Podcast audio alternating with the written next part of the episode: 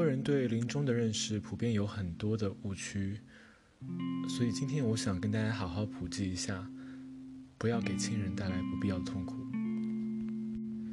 一个遭遇车祸的二十二岁男子被送往了 ICU 监护室，此时的他生命垂危，几乎不能说话。然后，在长达三小时的时间里，医院不允许家人进入病房来看望这个随时会告别人生的亲人，而在随后的时间里，也只允许一个亲人每两小时进去探望五分钟。在漫长的等待中，沮丧的女友只好回家了，而父母也抵不住身心疲惫睡着了，直到护士通知他们病人已经身亡时，他们才惊醒过来。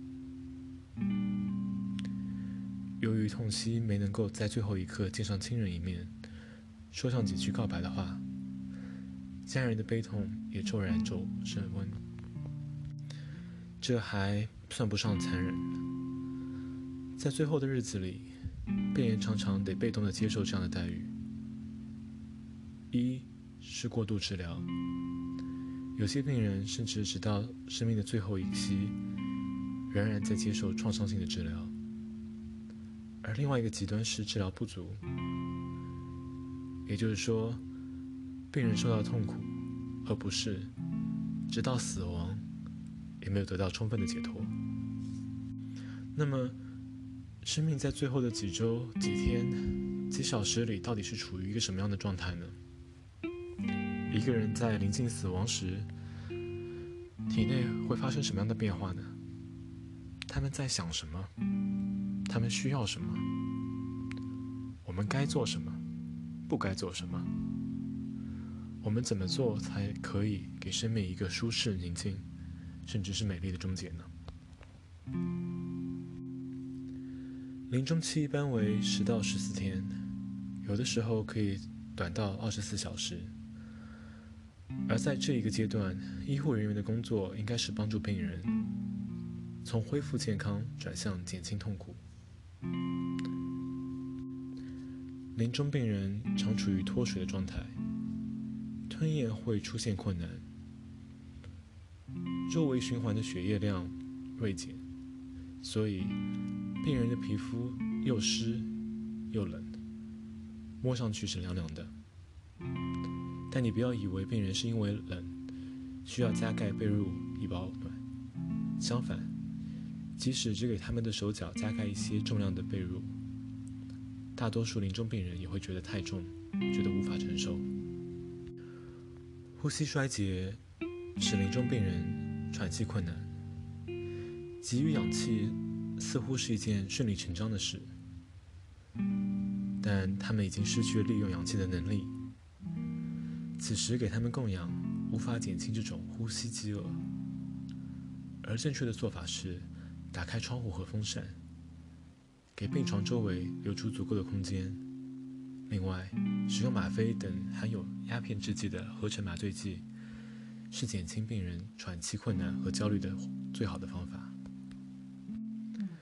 当吞咽困难使病人无法进食和饮水时，有些家属会想要用胃管喂食和水，但濒死的人常常不会感到饥饿。相反，脱水的、缺乏营养的状态，会造成血液内酮体积聚，从而产生一种止痛药的效能，会让病人有一种异常的欢欣感。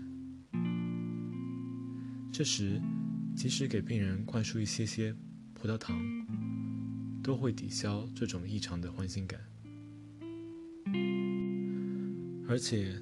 此时给病人喂食还会造成呕吐，食物进入气管造成窒息，病人不配合而痛苦挣扎等后果，使病人无法安静地走向死亡。静脉输液虽然能够解决陷入谵妄，也就是 delirium 病人的一个脱水问题，但同时会给病人带来的是水肿、恶心以及疼痛。在生命的最后阶段，甚至是死前三个月之久，不少病人和别人的交流减少了，心灵深处的活动增多了。请不要以为这是拒绝亲人的关爱，这是一种病人临死之前的需要，离开外在世界，与心灵对话。一项对一百个晚期癌症病人的调查显示，死前一周有百分之五十六的病人是清醒的，百分之四十四嗜睡，但没有一个处于无法交流的昏迷状态。但当进入死前最后六小时，清醒的人只占百分之八，而百分之四十二的人处于嗜睡状态，一般人则是昏迷。所以，家属应该抓紧与病人交流的合适时刻，而不是等到最后措手不及。随着死亡的临近，病人的口腔肌肉变得松弛，呼吸时。积聚在喉部或肺部的分泌物会发出咯咯的响声，在医学上被称为“死亡咆哮声”，会让人听了很不舒服。但这个时候用吸引器吸痰常常会失败，而且会给病人带来更大的痛苦。这个时候我们需要做的是，将病人的身体翻向一侧。头枕垫高一些，或者使用药物减少呼吸道分泌。濒死的人在呼吸时还常常发出呜咽或喉鸣声，不过病人不一定是有痛苦。此时可以用一些止痛剂，使他能够继续与家人交流，或安安静静的走向死亡。请记住，目前并没有任何证据表明。缓解疼痛的药物会促使死亡。听觉是最后消失的感觉，所以不想让病人听到的话，即使在最后一刻，也不要随便说出口。对于临终的人来说，其实最大的仁慈和人道，就是避免不适当的创伤性的治疗，而不分青红皂白的。不惜一切的抢救，对于病人而言其实是残忍的。生与死都是自然现象，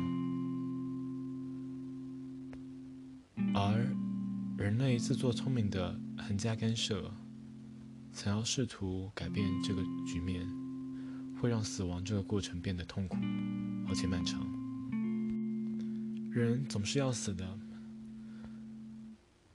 请允许让你那个在乎的人，在临终前可以过得有尊严、安详、不受疼痛的折磨。而死亡并不应该是一个被忌讳的话题。从小教育自己的孩子，或者教育自己，死亡教育。可以帮助我们更好的感恩生活，了解生命的珍贵。